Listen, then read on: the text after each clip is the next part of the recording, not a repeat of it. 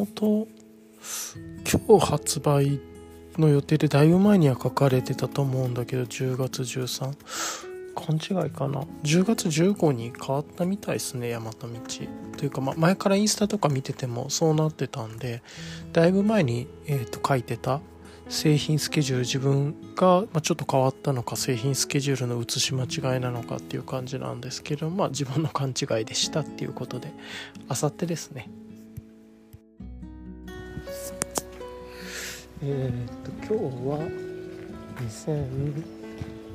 2021年10月14日の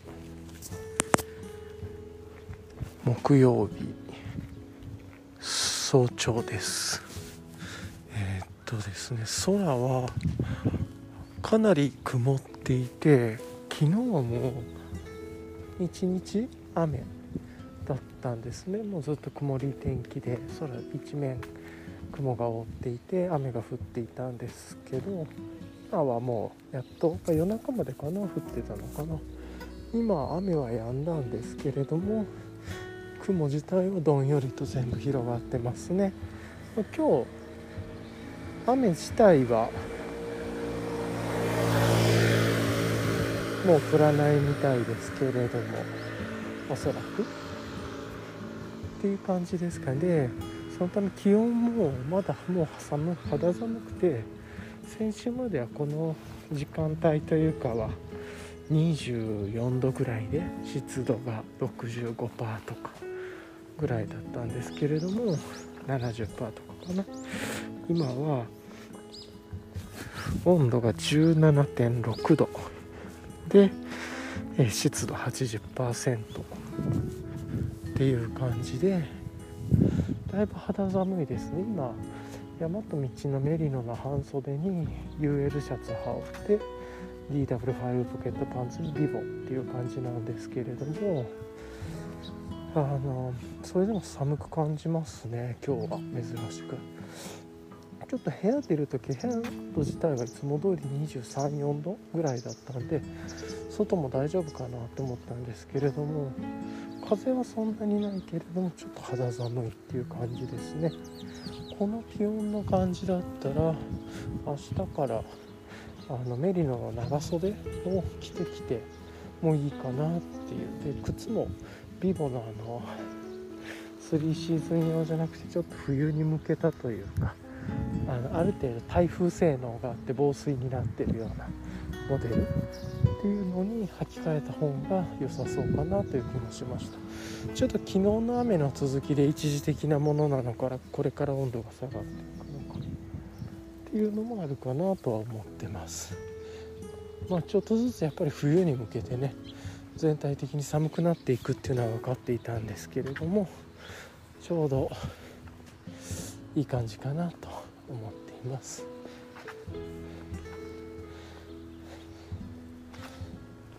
いやいやなかなか。寒い感じですね。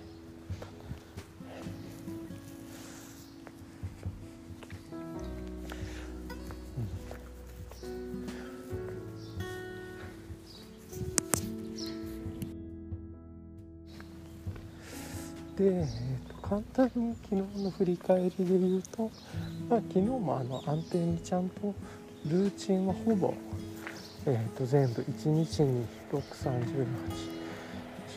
大体僕自分自身は簡単なルーチンでいろいろ含めて20個ぐらいのルーティンをやってるんですけれどもおそらく1個だけかなルーティン。まあいいやと思ってあえてやらなかったのは、うん、そうそうそうそう。そういうやつ、うん、なんでそれだけがやらなかったけどまあほぼということでルーティン自体は復活してきてるんだけれども、まあ、結論から言うとまたやっぱりちょっと生活のリズムが崩れててえー、っと日付超えてから寝てしまったっていうのが、まあ、やっぱり昨日前の日には前、えー、と要は一昨日に続いて連続で良くない状況になってるなっていうところですね。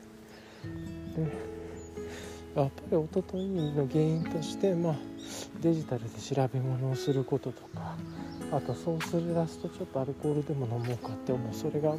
まあ、完全に起こっていて最初調べ物をしてなかったんだけど途中で情報を見出してからあの調べ物につながってしまうというか情報を見てこれなんだろうと思って調べ物をしてディグっていってでそのループがつついてで買い物してみたいな。よくないですね。ほんで途中から逆に、ね、寝ようとしてるのに寝れないというかすごく脳が変な感じになってちょっと怖かったですね。なんか変なことが起こるんじゃないかと思って脳は寝よう寝ようとしてるんだけど体がもう今デジタルの光とかでギンギンにされて寝れなくてっていうその体がお互い矛盾してるような状態になって。なんかこうノートがショートしそうな感じでちょっと怖かったんで本当に気をつけないとなと思いました。で、まあ、とはいええー、っと少しだけいつもよりは起きる時間若干15分ぐらいかな遅れたんだけど。でえー、っとやっぱりちょっと今日寒いですね。で、うん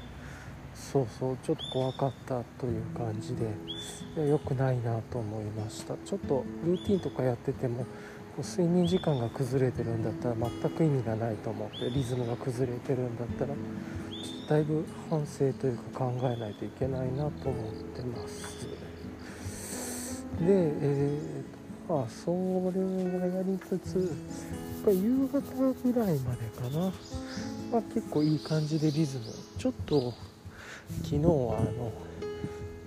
時間の拘束が多い日だったんですね。自分の中では普段よりはなんですけどまあそれでもいろんなことうまくやってたなと思ってたんですけどまずそもそもで言うとえっと昨日もともとまあ大和道の発売年間スケジュールっていうのがあのめちゃくちゃあの年間で最初の方から出てたんですけれどもそれの当初から当初のやつを Google カレンダーとかに入れてって発売予定のものとか言ってたんですけどなんか最近ちょくちょくちょくちょくなんか日程だったりものとかが入れ替わってるみたいでで、まあ、そのお知らせとか特にないんで変更履歴みたいなのはえっともともとなんか自分はずっとその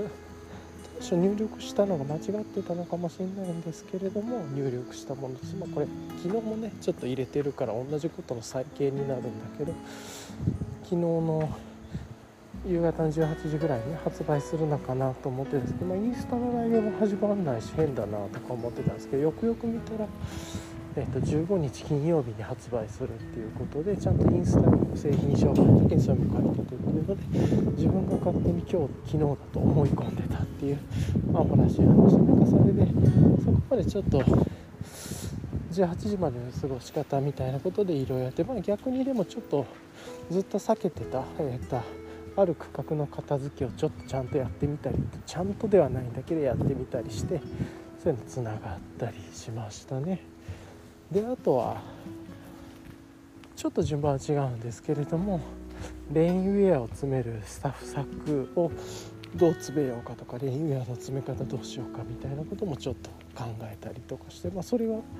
整理をしたからこそいろいろ考えれたことだったからちょっと良かったかなとは思ってます。やっぱりこう手を動かしたり試したりするっていうのは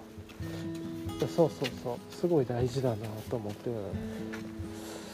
結構それでスタッフサックであのなんだスタッフサックじゃないレインウェア片付ける時に役に立ったのモビロンバンドでじゃあレインウェアちょっとその細長めというかねね、筒状みたいに感じに畳んでモビロンバンドでピュッてやるだけででスタッフサックに入れるっていう感じで入れました。ミッキー黒田さんのフルーツサックに入れようかなとか入れたりとかいろんなこと試してたんですけれども結局ずっと使ってる Hyperlite Mountain Gear のえー、と旧ロゴのスタッフ白いスタッフサックみたいなのに入れるっていうのが、まあ、ずっとそれに入れてたんで結局はいつも通りで馴染んでレインウェアはこっちにしようっていう感じのシンプルな入れ方にしました。まああのバックパックの、ね、メッシュ部分にパパッと入れるでも全然いいと思いますけどっていう感じですかね。うん。まあ、そんなことやったりとかそういう意味で言うとえー、っと自分は結構そのトレッキングポールをえー、とですねまああの UL シェルターというかのポールにしてるんですけれどもうんとそうそう。でしてるんですけれどもそれを結構どう持つかでバックパックのサイドに持たずに、まあ、特にあのこう俳句中というか走行中に使ってすぐしまってまた使うっていうのはどうできやすくできるかなとかっていうので自分は実はあのちょっと軽くなる四つ折りだったかなのトレッキングポール使っていてうんと何だったっけなあれは。トレイルキングさんかな？トレイルキングさんっていうのかな？ゴサマギアとかあの分割ギアとかじゃなくて自分はトレイルキングのやつを使ってます。でそれがまちょうどいい感じで縮むんでそれでやってるんですね。っていうのがあるんだけれどもちょっといろいろとあって、まあ、それをこうミキコラタさんのフルーツサックの中に全部入れてかつ何て言うんだろう。あのサコッシュのような感じで一つミキクロタさんのあの何て言うんですかサコッシュの紐というかがあるんであるフルーツサックにもつけられるんでそれつけてで体にピタッとなんですか沿わせてするとフルーツサックのえー、えー、っと上から2つ目とか以降になるとすっぽりちゃんとマウンテンキングのポールがトレッキングポール入るんですね。はみ出ずに。なのでこれめちゃくちゃいいなって思いつつちょっと多分そういう使い方想定してないと思うんであのそのストラップをつけるところの縫製部分がちょっともしかしたらそこまでの強度ないかもなとか思って一旦それちょっとペンディングにしようかなとかまあなんかこういうことをいろいろああだこうだやったりしながらっていうのでただあのミキコトラさんのストラップとかも結構使い勝手良くていろんなことに使えるんででそこに S ビーナーのえー、っと何て言うんだろうカラビナつけといたりとかしてまあ S 字型にしてるんで片方はずっと紐固定しといて片方だけ取り外せるとそれはそれすごい楽なんですよね。っていう自在にねなんかそういう感じにしてるんでそれも楽だなと思ったりしていて。ということがあったりします。かな、うん。まあ、なんかそんなことでなんか昨日はなんやかんや手を動かしたりしながらえーとまあ、ちょっといろいろとあのアイテムがこれから届くんでいろんなものの準備をしていたっていう感じになります。で結論としてえー、っとですね今まあこういう状況だからっていうのもあってそこまで俳句に行ってるわけではないので全然。なんであのちょっとシェルター用のポールをえ、っとトレッキングポールではなく専用のポールにしようと思って専用というか要はもっと軽量なやつですよね。にしようと思って昨日シックスムーンデザインの、えーと、ポールを要は頼んでみました。ちょっといろんな種類があるんだけれども、いろいろ考えてこれがいいかなと思ったっていうのがあったんでそれを頼んでみたりとかして楽しみですね本当に。いろいろとこうやって検証するのっていうのは自分はすごい好きなのでやってみて分かってみたいな。やらなくてああかなこうかなって考えればまずはやってみてっていう方にまあ使って体と身体身体と頭を使うっていう方がちょっと自分には向いてるかなとこういう時は。そういう時ってまあ要は没頭しているような状態になってすごく楽しいです。ね時間を忘れて没頭していろいろやってるっていう。高速でやることとフィードバックがこうつながったり考えたりしてっていうのがあって。っていうのがあって。でそういう意味で言うと昨日ギア関連で言うとペグを新しく買いました。ちょっと名前今忘れちゃったんですけどなんか刀の名前なんていうのかな。までもあの結構頑丈で UL ペグに比べると軽分厚、えーと、重めなんです。1本 10g 超えてるの 16g かな。なんだけれども、えーとまあ、かなり頑丈で、まあ、石とかでも叩けるらしくて、まあ、そういう意味で言うと粗いペグとかもあると思うんですけれどもちょっと気になってっていうのでそれをあのなんか使ってみようかなって思ったりしてちょっとそれも使ってみないと分からないか。でペグ他にも先々週かな。頼んで届いたものとかもそもそもあるんでまあいろいろと使ってみたいっていうのがあるんですけどれどもっていう感じでこうちょっと今シェルターとかに向けて準備をしていたりとかしてますね。っていう感じですかね。うん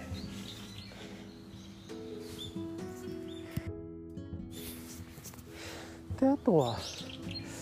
あの、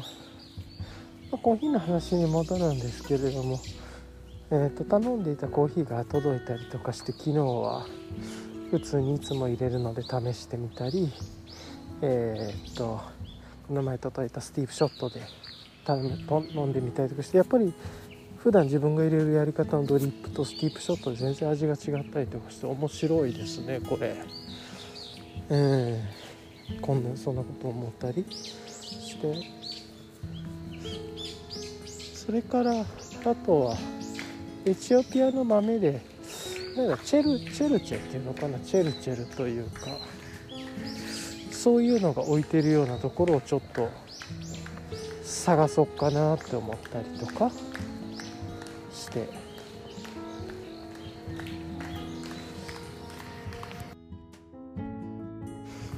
であとまあこういうことを考えて、まあ、チェルチェチェチェルチェっていうのかなやり方っていうのが結構まあ美味しかったんでいくつかちょっと別のところとかいろんなとこ探す焙煎の状態とか見てみようかなと思っていくつか探してちょっと初めて買うところとかも探しながらまああの今後、ま、頼んでみようかなとか届くかなとかっていうことを考えたりいろいろしていました。まあ楽しみですねそういうのもっていうのでコーヒーの豆っていうのは結構まあここら辺も沼ですよね。だから焙煎やりたいっていうのもあるんですけど自分でやってからこそっていうのもあったけれどもそんなこと考えたりっていうね昨日はなんか割とバッドなこととしては良くないこととしてはもう本当に夜更かしてしまったってそれが2日連続起こってる。しかもそれ反省して振り返りでそういうのやめようって決めたのにやってしまってるっていうので何かやっぱ良くないっていうのが一つとあともう一つは、えー、ともなんか割とシェルター関連のものであったりとかコーヒー関連のものとかが今ちょっと探したり購入したりとかいろいろしてるなっていう感じを受けました。うんまあなんか昨日はそういう心の状態だったんですかね。というところでまあ良くも悪くもまずは昨日起こったこととか考えたことっていうのを振り返るっていうところでそんな感じの振り返りですかね。またまあちょっと思い出すかもしれないですけれどあとは昨日夕食が結構いい感じの食事バランスで食べられてそれも嬉しかったですね、うん、とかなんかそんなことありました。はい。で簡単に今日はまああの割と少し自分で時間のコントロールをつけやすいとつけにくいところがあって、まあ、その半々ぐらいなんでつきやすい方どう過ごすかなとかっていうのを、ま考えたりしながら、えー、ちょっと、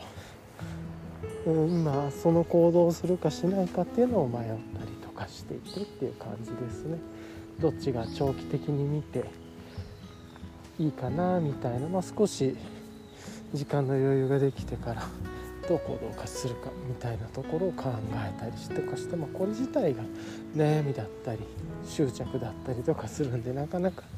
人間の心って難しいなと思ったりします。うんですね、あと今日午前に荷物が1つ届く予定で1つか2つかな届く予定でそれもちょっと楽しみですね。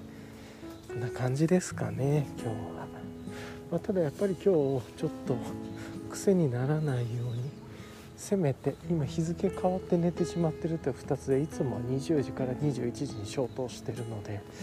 ちょっとなんかその寝る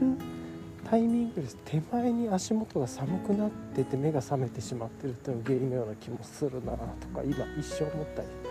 したけど、でもいろんなことですね、まあ、欲とか執着とかが起こってこういうことになってるんでやっぱそもそもで立ち返って健康的な生活っていうのをまた振り返ってやるっていうのも大事かなと思ったり、うん、そんなことを感じました。でまあ執着してることで言ったら、まあ、基本的になんか最近はずっと同じようなことで執着というか自問自答っていうところではうん。昨日ちょっと変なことをどっかで考えてたんだけど一旦それ忘れてうんやっぱりあれなのかな。あまあ、ちょっと昨日考えてたことで一つやっぱり Scrapbox と Notion のことちょっとまたこう自分の中水かけ論なんだけど自問自答してみようかなと思ってて。ツールですね。 Notion 結構すごい資金調達しだしたり昨日日本語化ですかね。アプリが日本語化されたりとか、まあ、結構すごい勢いがあって今いい感じだなと思うんですけどどうしてもやっぱり自分にとって使いにくいところがあってまず一つは検索が遅い。あの十分早いんだけれども検索が自分の思った感じじゃなくて Scrapbox もこれがドンピシャなんですよ。めちゃくちゃ早くて探してたものがパッと見つかるしってこれわずか数秒のことなんだけど結構使うんでこれがもう本当に Scrapbox にしようかなとかやっぱりとか思って。逆にローションは構造化にはめちゃくちゃ向いてるなと思う Scrapbox 超構造化苦手でネットワークこうネットワーク化というかつながつながりとしてはいいんだけれども。っていうのとローションは写真のアップがスマホからしやすいっていうのもあるなと思ってて。そうそう。で複数の写真パパッと選択して、まあ、 Notion 上であと画像回転できたら最高なんだけれどもそれでもめっちゃまあいいですね。バックあの写真アップした後でバックグラウンドで戻すとバックグラウンドでアップしてくれてないっていうような挙動があるのでそれはちょっと頑張ってほしいなっていうかそこが改善されたらいいな。 Scrapbox の場合は、まずそもそも公式アプリがなかったりするんで、まあ、あのもう iPhone 使う場合はポーターっていうあのほぼ必須と呼ばれるあの第三者が作られているアプリがあるんだけれども、まあ、それに頼らざるを得なくその場合複数画像選択アップロードとかに対応してなかったりしてるはずでっていうところでそこはちょっといたしかゆしなところだなと思ったりしてます。ですね。なんでなんかこう Notion はあえてこう散らかったものからそこからまとめていくっていう時に使うとかあとは日々なんか構造化してストックしていくようなデータネットワークっていうよりはどっちかって言ったら蓄積して途中でフィルタリングをかけたりとかソートするっていうようなものには向いて要はデータベースとして使うっていうような感じだよね。そうそうそう、うん、そういう使い方。そういうのには向いてるなと思って自分はどちらかというとさっと検索してさっとつな見て意外なネットワークのつながりを見たりするっていうのをやりたいからそういう意味ではなんかルーティンの蓄積とか決めたこととか他人に共有することとか構造化しといた方が後で自分が便利だって思うこと。まあ、これって後で構造化しておくから後で便利だって気づいたりすることもあったり構造化してないからこそ構造化しておくと便利だろうなって後で気づくっていうことがあると思う最初からどっちって決められないと思うんですけれども、まあ、例えば自分で言うと日々の体調の所感とかこういうのは構造化してる方がよくてとか。うん。後でねやっぱりなんかカテゴリーごとに関係を見たりとかいろいろ並べ替えしてとかいつ頃にこういう病院行ったんだっけとかでなんか体調面をパッと検索フィルターとかできるなら楽だなと思いつつ。あそうそうそうそうそう。ただそういうこと自体をどう検索するかとかなんかそういうことはあの考えるかとか日々のその発見とかつながりっていう意味じゃ Scrapbox、まあ、体調じゃなくてどっちかというと例えば読んだ本とかなんかそのそれぞれのプロダクトのつながりとかでも持ち物リストとか買ったものストックとかなんかそういうのとか本の読んだ本の読んだ順とかあとは例えばウェブサイトでブックマークしてることとかそういうのは Notionの方が良くてっていうなんか難しいんすよね。個人的にはスクラップボックスノーションが合体してくれたら超いいんだけどなと思うんですけどね。あのScrapboxの速さで Notionのデータベースが使えてっていう。これだったら最高なんですけどなかなかそれができなくてあと Notionのね Notionもアットメンションで一応1次のつながりは見れるんだけどでも1次以上のつながりは見れなくて逆に Scrapboxはその1次以上のつながりをずっと見せつなげていってくれて可視化してくれるっていう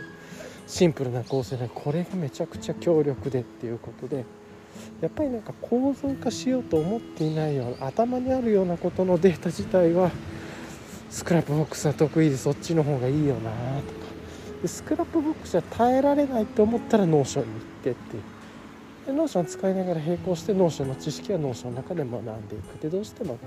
いろんな人と共同ワークしたりとか日々外部から蓄積ストックされるようなものとかは絶対に Notionの方がいいはずなんで。あまあ、頭使わない。あ自分の頭からじゃないところが発生源があったりとかするものとか記録ストック。まあ、なんかそんなこと考えたりしてて。そうそうそう。だからなんか日々記録をしていくようなこととか後でフィルタリングを使ってソートかけるようなこととかこの項目とこの項目を組み合わせてどの項目かこういうのは脳書向きなんだやっぱり構造化されててってでそうじゃないなんか単発のカードのような要はミロでやるようなことをつなげていくような活動っていうのはやっぱりスクラップボックス向きだなで問題は二重管理はしたくないっていうものがあったりいやむしろその今思った二重管理を二重管理じゃないけど Scrapboxを第一のベースとして Notion次のフィルタリングの先とするとまた整理をするとかっていう問題が出るっていいのかな。なんかそんなこと思ったり？なかなか。ちょっと。でスクラップボックスではできればタグ管理っていうのタグでの管理はしたくないしタグに箱に埋めるような意味合いにも思うから。なんかねそういうことをすごく思うなぁとは感じてます。うん、まい1日に少し Notionとか Scrapbox やってることをその時間の中だけで例えば1分やるって決めてそこから、まやりだしたら15分とかやりたくなるだろうからそれの上限時間だけ決めてそこで移行できることとかやることだけやるとかでもそれをやると毎日のストックをする。それが全部の人生の時間に蓄積されるから時間っていう意味では積み上げでいうと結構その作業やばいことになるしな。とかでまたそうやってサンクコストが出るから自分の中で執着しちゃうことも出るだろうしっていうなかなか難しい、うん、本当で言うとなんかそういう外部とか頼らず体で感じて脳で感じたことを脳とか脳で考えたら体で動く考えてっていうそれだけでいいんじゃないかみたいな。風にも思ったりなんか生理だったりネットワークだったり発見をすることを目的にしだすとやはりその自己目的化してしまうというかツールに踊らされたり執着したりとかっていうのもあるんでいやほんと難しいなと思ううんまあでもなんというかやっぱり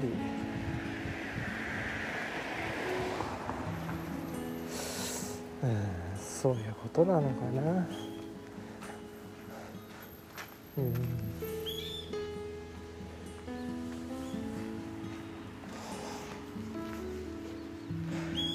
あとは Save to Notion とかの Chrome 拡張とかね Notion Boost とか使ってるとやっぱり Notionすごい使いやすくなったりブックマーク放り込みやすくなるので、まあ、放り込んだものほぼ見なかったりするんだけどっていうのはあって。っていうのはあるけど。いやーなんとなくイメージは Scrapboxにもう一回母艦を戻してでもルーチンでやってるようなこととか今やって違和感を感じないものは Notionに残しておきながらあと人と作り上げるものとか構造化しておくものとか構造化して説明するものみたいなものは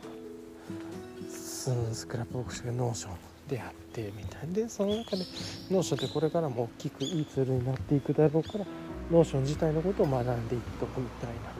なはありそうだなと思ったり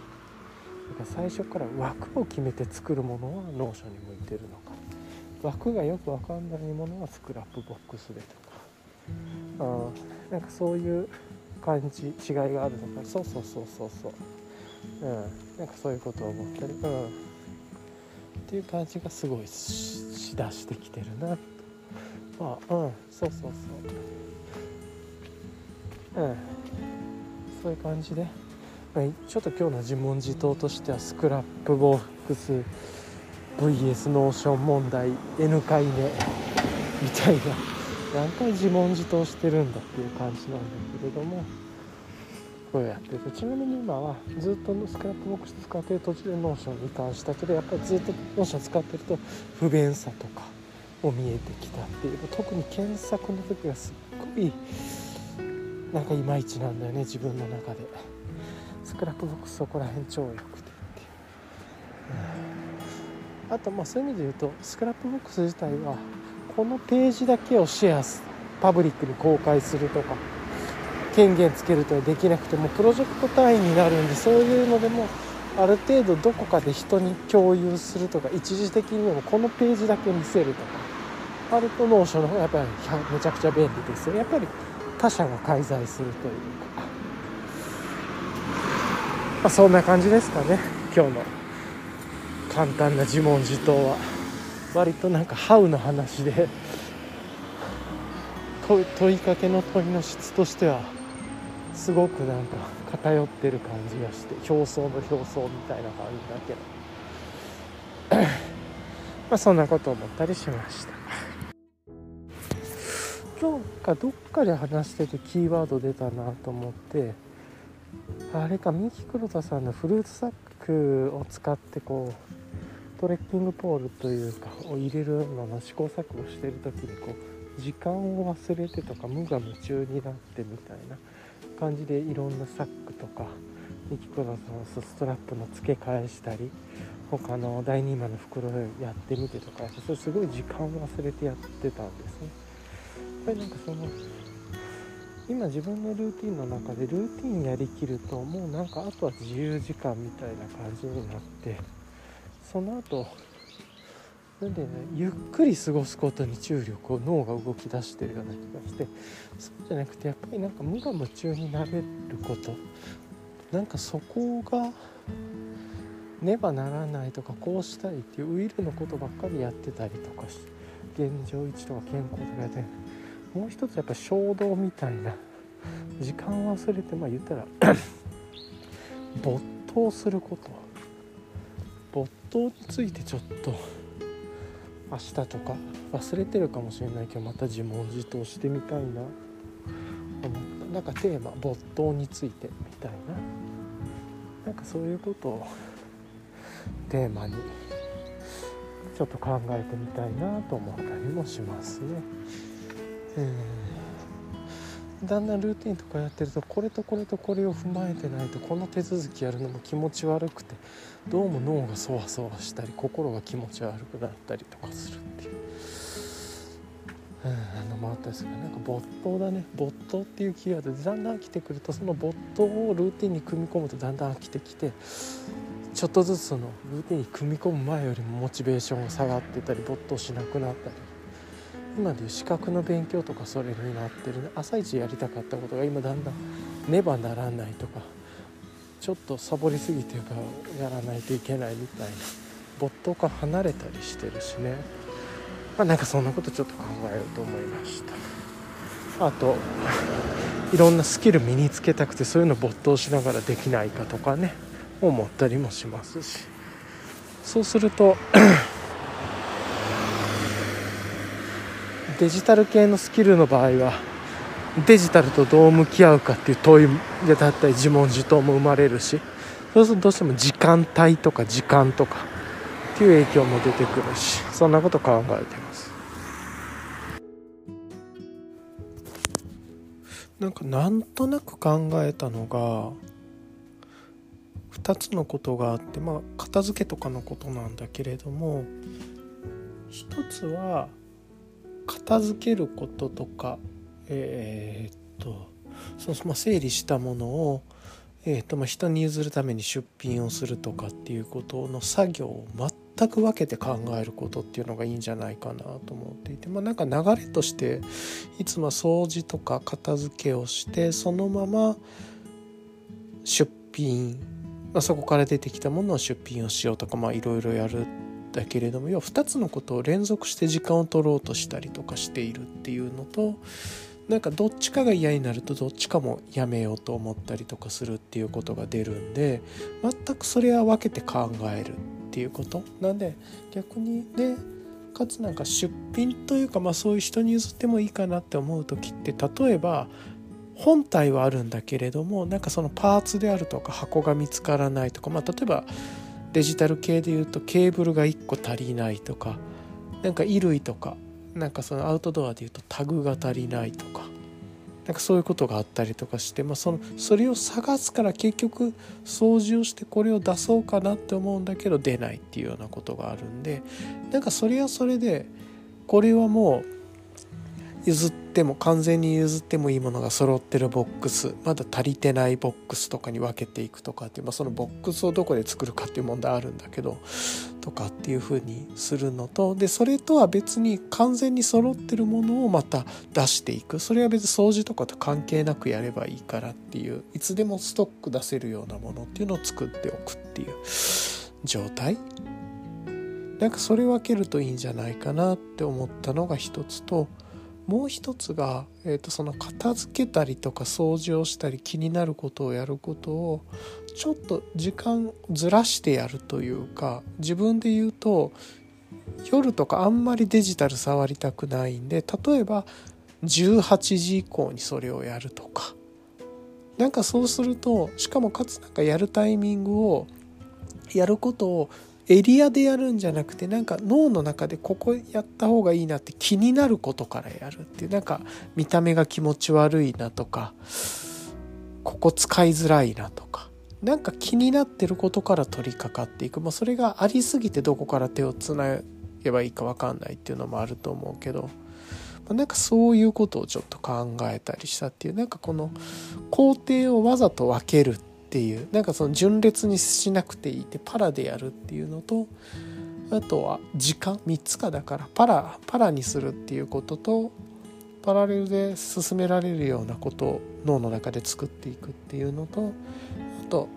あえて没頭ができるようにそのことにデジタルを触らなくていい触りたくないなって健康上思ってる時間に取り組むっていうこと。